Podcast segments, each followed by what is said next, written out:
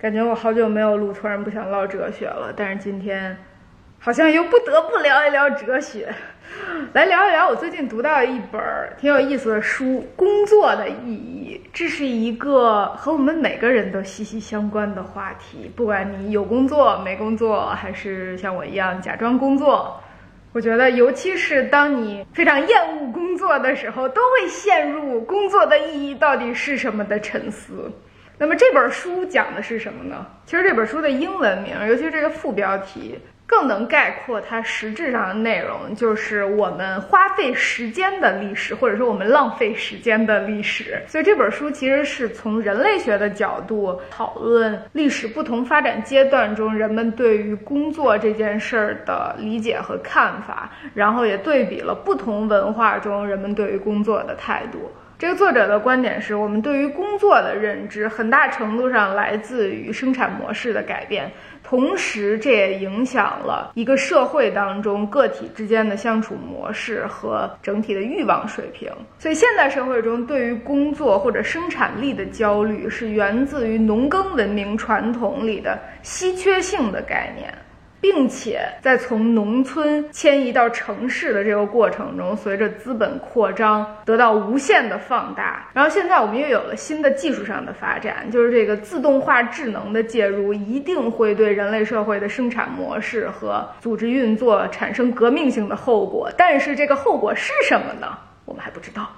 但无论这个是让我们重新审视积累财富的重要性，还是走向所有人都追求纯粹的美好的事物的乌托邦式的未来，我们都应该对工作以及工作的可能的实现形式抱有更开放的态度。大概只有我这种职业无业游民才有功夫看这种书。首先说工作是什么呢？从物理学的角度上来讲，做工就是能量转化。这边消耗一些能量，那边获取一些能量，然后在这个过程当中，事物的状态发生了变化。对于人这个生命体来讲，工作的首要目的是获取生存资源，先是消耗一些自己的能量，然后获取一些外界的能量，以维持机体的生存。当你实现了这件事儿之后，如果还有富裕的能量，你就可以发明创造，生产价值。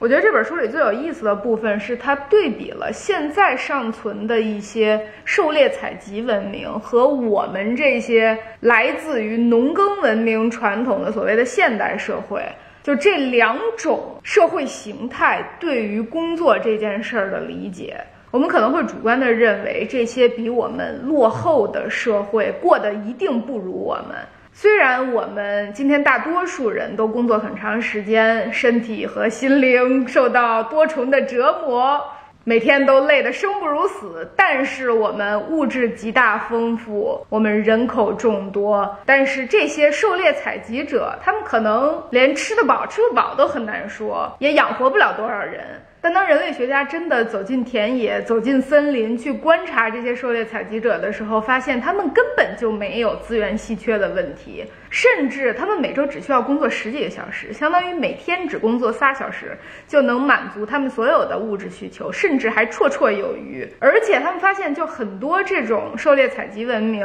都没有储存额外的食物的习惯。当然，这个取决于他们生活在哪里。如果是如果他们是在一个一年四季都很暖和的地方，在非洲就完全不需要考虑这个问题，因为他们一年四季都有的吃。但是如果是在比较寒冷的，比如说北极的那种因纽特人，他们肯定是在过冬的时候需要储存一些额外的食物的。然后这些调查者就发现，狩猎采集社会有几个特点：一个是这些社会往往极其平等，没有等级制度，没有首领，没有长老，所以他们在资源分配上是非常平均的，也不能容忍。明显的贫富差距，就是在这种社会环境中，有能力是一件很耻辱的事情。就是它里面讲到了一个朱霍安西部落对于有能力的猎人采取的态度，不但是不赞扬，甚至会在那个猎人把猎物带回来的时候辱骂他。而且当猎人把自己打到的猎物展现给整个部落的时候，也不能是趾高气昂的，他必须要几乎是要表示出歉意，以显示自己的谦逊。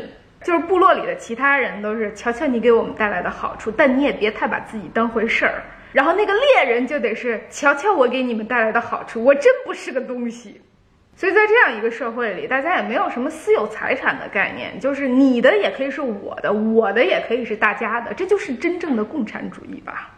这就会导致这样的社会里出现一群心安理得吃白食的人，就是他可以什么都不做，对于分享他人的劳动成果也没有丝毫的愧疚。这就会导致另外一个非常有意思的现象，就是他们对于所谓的盗窃行为也是非常容忍的。这是为什么呢？就是这个所谓的创造者对索取者，或者生产者对掠夺者，压迫被压迫、剥削被剥削的这个差别。因为这些冲突都来自生产模式上的变化，它们都是农耕文明的直接后果。因为在一个狩猎采集社会里，你根本也没生产什么，你就是去摘个果子、逮只鸡，你什么也没生产，那都是大自然的馈赠。而人也不是凌驾于大自然之上的主宰者，而是和所有的这些植物、动物一样，都只是大地的一部分。所以你说这些狩猎采集社会原始吗？当然原始。他们还没把自己从环境中分离出来，至少从认知上来讲，他们肯定比我们原始。但是你说他们幸福吗？我觉得也是真的幸福，就是自然而然的幸福，与万物共处。而农耕文明的出现，就打破了这种人与自然之间的和谐，让人变得没有那么幸福。所以，文明使人不幸。我们今天对于工作的态度，就源自于农耕文明的生产模式。我们在生产，我们在创造，我们在把一些能量转化成为另一些能量，我们在亲力亲为的驱动宇宙中熵的增加，所以人也对宇宙中的事物有了一种抽身事外的参与感。正是因为我和他们不同，我才能对他们产生影响。我觉得这个也是从人类到人的觉醒。农业文明的兴起也让两个新的概念得到了强化，一个是时间，另外一个就是稀缺性。一个农民从播种到劳作到收获，要经历一个漫长的周期，这就是一个延迟满足的过程。对比起狩猎采集社会，那就是一个即时满足，就是你吃多少拿多少，自己够了就行。农业文明就是没够，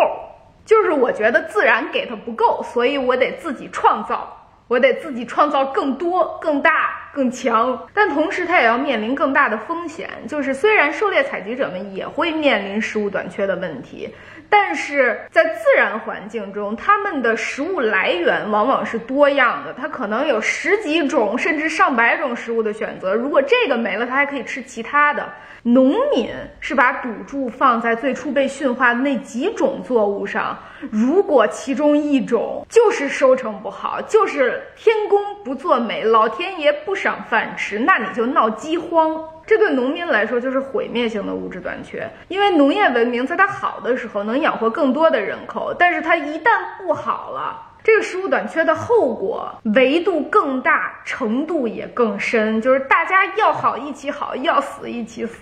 所以稀缺感也得到了进一步的强化。说农业文明改变了人类体验和理解时间的方式，另外一个原因也是狩猎采集社会和农业社会在视野上的一个根本差别，就是狩猎采集社会只关心眼前的一切和不久的将来的事情，他们没有那么关心祖先的历史，所以他们的生活方式和祖先的生活方式也没有发生那么大的变化。但是农耕文明关注历史，就是你得关注过去，关注自然规。律才能掌握自然规律，才能掌握自然。所以对比今天的我们和祖先，都不要说几千年前，就是几百年前、几十年前的生活方式，都是天差地别。你也可以说，农耕文明就是人类贪婪的直接后果，就是你觉得自然给的不够，你只能自己来，自己播种，自己上，生产粮食，让人类把自己和自然区分开来，同时也感受到了一种决定权和控制力。就是你通过劳作和辛勤耕耘投入得到了回报，你确实需要面对更大的风险和更多的困境，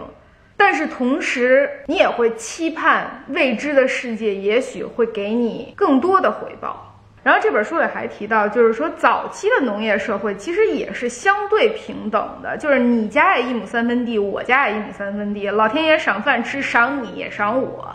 但是在从农村走向城市的过程中，就发展出了很多新的经济问题。工业革命很大程度上提高了城市的生产效率，因为城市中资本密集，大量的资本投入到这些大型的机械生产设备当中，然后资本密集，劳动力需求就大，就会有大批的人口从农村涌向城市，投入到这些机械化的生产过程当中。但是产生的大部分利润还是落到了资本家和中上阶层的手里，这就加剧了资源分配上的不平等，然后阶级分化也变得更加严重。同时，也出现了后来无限膨胀的对于非必需品的欲望。什么叫做非必需品呢？就是你可以把人类的欲望和需求大致分为两种：一种是绝对需求，就比如说水、食物、房屋、温暖，甚至社会关系，这是每个人都需要的非常基本的东西。还有一些就是非必需品的。相对需求，比如说职称、地位更大的房子、更好的车、更好的物质。我之前也是看一个社会学家的总结，就是说人对于自己的绝对位置远没有他对于自己的相对位置敏感。一旦周围有别人，就会有和别人的比较，从而滋生出一系列的对于自身处境的焦虑。就是说，如果所有人都吃馒头，你不会觉得吃馒头有什么。但是，一旦你周围有人吃得起肉了，你就会觉得自己贫穷困苦了。客观的来讲，我们肯定是比狩猎采集社会有更多的物质，我们有房有车。当然，我没房也没车，甚至还有人想要更大的房子、更好的车、更多的东西。而狩猎采集者有什么呢？他们可能只有一些简单的衣物，有一些木头和茅草盖出的房子，有慷慨的自然。但是从另外一个角度上来讲，他们拥有整个世界，他们和世间万物是一起的。这就不得不说到一个只有农耕文明才有，尤其是在农耕文明发展到一定程度，出现了资本主义这种社会经济制度之后，被无限放大的概念就是异化 （alienation）。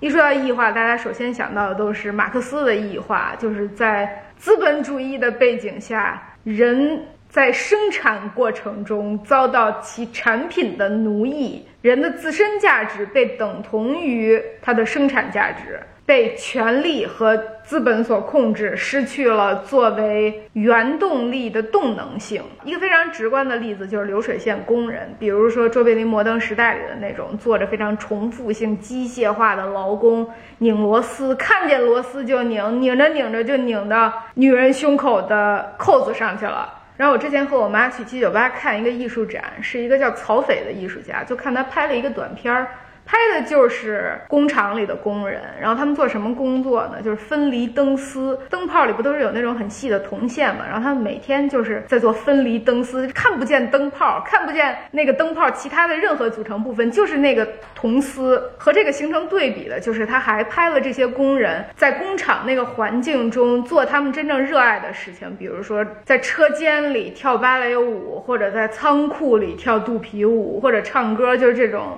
创造性所谓的艺术类的爱好，就在那个非常冰冷机械化的背景下做这样的事情，但这就是为了提高生产效率所不得不做出来的妥协。人的生产模式从农民那种自食其力、全程操控。自己种的自己吃，变成了这种分得极其细致，每个人都只能做重复性的同一件事儿，每个人都只是一个完整步骤中的一个小环节，然后在这种看不见结果的劳动的齿轮中被碾压。说到底就是看不见自己工作的意义。但是这种在工厂中的流水线上的工作，在逐渐被技术所代替。而大城市中更多的是看不到工作意义的社畜们。我有很多朋友都是这样的社畜，就是他们已经上班了，然后他们普遍反映，感觉工作就是压榨时间和精力，每天忙忙忙，也不知道自己到底在忙什么，结果一天下来还特别累。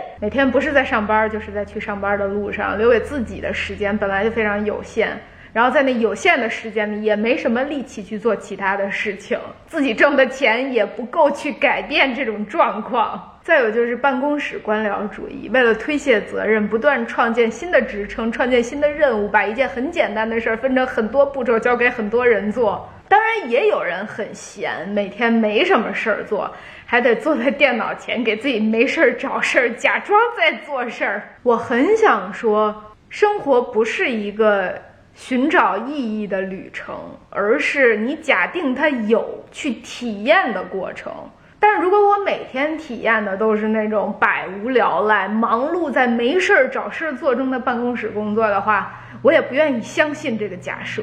我最近，我最近好像确实挺爱问周边朋友的工作状况的，可能是因为我没有那么关心我自己的事儿了。一个是我觉得我那点破事儿没多大意思，还有就是一个看起来有些矛盾的领悟，就是没有人在乎你怎么样。所有人都更在乎他们自己，有了这种领悟之后，我反而轻松了很多，就是可以不那么关注自己，而去关注其他人。可能也是深知自己的苦闷无解，只好关注一下别人的苦闷，得出有些人过得还不如自己的结论，以此来获得些许的宽慰。我觉得，当看不到工作的意义成为一种时代的普遍现象，我们这些年轻人。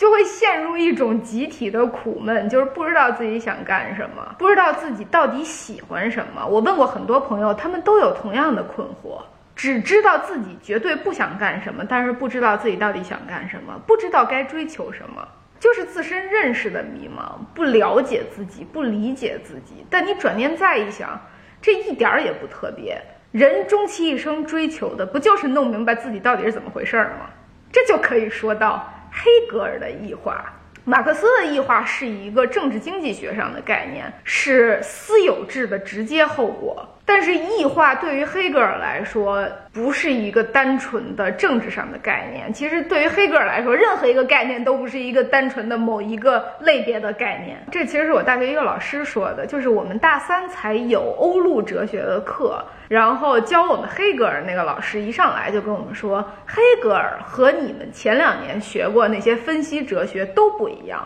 因为分析哲学是什么东西呢？就是要把每件事儿都拆开了、掰碎了、拎清楚，往细了分。一件事分成两件，两件事分成八件，八件事分成八百六十二件。但是黑格尔是正好相反的，黑格尔的任何一个想法都不能从他的其他想法中分离开来。黑格尔是系统性的，黑格尔就是系统，他的逻辑、他的形而上学、他的知识论、他的伦理学、他的政治哲学，甚至历史观，说的都是同一回事儿。但到底是怎么回事呢？我怎么会知道呢？这可能很多研究黑格尔人都说不清楚，就他是一元论，还是系统，还是绝对精神，或者自由。说到自由，黑格尔的自由是什么呢？如果说。伊赛亚·柏林的自由是无介入 （non-interference），那黑格尔的自由就是无异化 （non-alienation）。因为对他来说，讨论人有没有自由意志或者自由是不是人的天然属性的意义不大。这件事儿你也说不清楚。我觉得从康德开始，大家就放弃了，就是人只能倘若自由的行动。而且黑格尔也不认为人有什么固定的天然属性。他觉得人是在历史中实现自我的动物，所以他关注的自由是实实在在的在政治生活中体现的自由。黑格尔的自由三部曲，我们那个老师之前也吐槽过，说黑格尔的一切都是三步的，就是他的那个辩证逻辑也是三步的，是是是，不是是不是，是就是不是。那么自由的三步是怎么样的呢？首先有一个消极的定义，就是一个概念上的定义，这个就是一种开放的可能性，你没有在这个可能性中选择任何一个。第二步就是一个积极的定义了，就是你在这些可能性里你选了一个，你怎么选的呢？你根据你的意愿去选。他说人有一系列的作为动物的基本欲望，吃喝拉撒睡，你想吃吃，想喝喝，想睡睡，想睡谁睡谁。但是这还不是真正的自由，因为你知道自由的消极定义和积极定义并不能告诉你你该做什么，所以在这个时候你的行为是非理性的，而真正的自由是理性的，是你知道你该做什么。那么你怎么才能知道你该做什么呢？人在不了解自己的时候是被异化的。你只能通过他人，通过自己的处境，通过他人的处境去理解自己，克服异化，你才知道你该做什么。所以，黑格尔的自由一定是。个体在社会或者国家中实现的，所以它又是一个三步的结构。首先，你有一个主体，就是个人；然后你有客体，你可以有很多客体，其他人、国家、社会制度、风俗传统。第三步就是关系，是主体与客体之间的分离。这个分离也不止一种，但是其中比较不好的那一种，通常会产生很多不和谐和矛盾。黑格尔举过一个很有名的例子，就是说主人和奴隶怎么理解他们自己，就是通过他们之间的关系。主人必须通过奴隶这个客体来理解自己，从而克服主人奴隶这种身份上的分离。所以，黑格尔的自由是体制内的自由，没有以国家为单位的体制就没有自由。你甚至可以说，体制就是自由。所以这就能够得出一个非常耐人寻味的结论，就是如果这个体制是正当的，那么奴隶也是自由的。这个也是黑格尔政治哲学最为人诟病的一点，就是他对于现状的拥护，对于现有体制的辩护。人民可以抗议说自己不自由，但是黑格尔会跟人民说：“你很自由啊，做奴隶就是你的自由。”但是这个都是我瞎说的，因为黑格尔有他自己的一套，什么是一个。正当的政治系统，什么样的社会是公平的？什么样的社会是合理的、合法的？然后在这样的社会制度中，人们能够实现自由。我很确定，奴隶是这样一个社会不能容忍的。但是不管怎么样，黑格尔设想的那个社会体制，他管那个社会体制叫做伦理生活，这听上去就是一个。让人很不想生活的体制，它的前提和现在西方主流的自由主义是很不一样的。我们现在知道，大多数西方国家的政治制度都是来自于自由主义传统，古典自由主义传统来自于大不列颠岛，就是由洛克呀、密尔啊，甚至罗素啊，后来的柏林这些人发展出来的。这个传统和市场经济之间有着非常紧密的联系，它强调的就是个人权利，尤其是私有财产权。认为政府的目的是保护个体之间难以避免的利益冲突。实际上，在西方从封建社会过渡到现代社会的过程中，还有一路与自由主义对立的思潮，就是共和主义。它强调的就是社会责任和集体利益，这个也是黑格尔的那个政治体系强调的东西。他的那个伦理生活说的就是个体对于集体利益产生认同，然后整个社会作为一个整体朝着共同的目标发展。以集体利益为目的，不是说大家都一样，不是抹杀个人，不是叫所有人都整齐划一。因为在那种集体的对立面，你往往都会发现一个走上神坛的个人。但是共和主义恰恰是反对这种单一的权威的。可是呢，你又很难把黑格尔划分到。严格的划分到共和主义的阵营里，因为他是一个支持普鲁士皇权的人。当然，也有人说，除了这一点以外，他的政治理论对于后来美国出现的社群主义产生了影响。不管怎么样，我觉得黑格尔关于自由的论述中有一点还是值得细品的，那就是人在不了解、不理解自己的时候不是自由的。如果说生活是一个理解自己的过程。那么，也许在这个过程中，绝大多数时间里，我们都不得不面对某种身不由己的苦闷和困乏感，而这都源自于一种后来萨特总结出来的事实，就是人不得不自由。这个播客也不得不在这里结束了。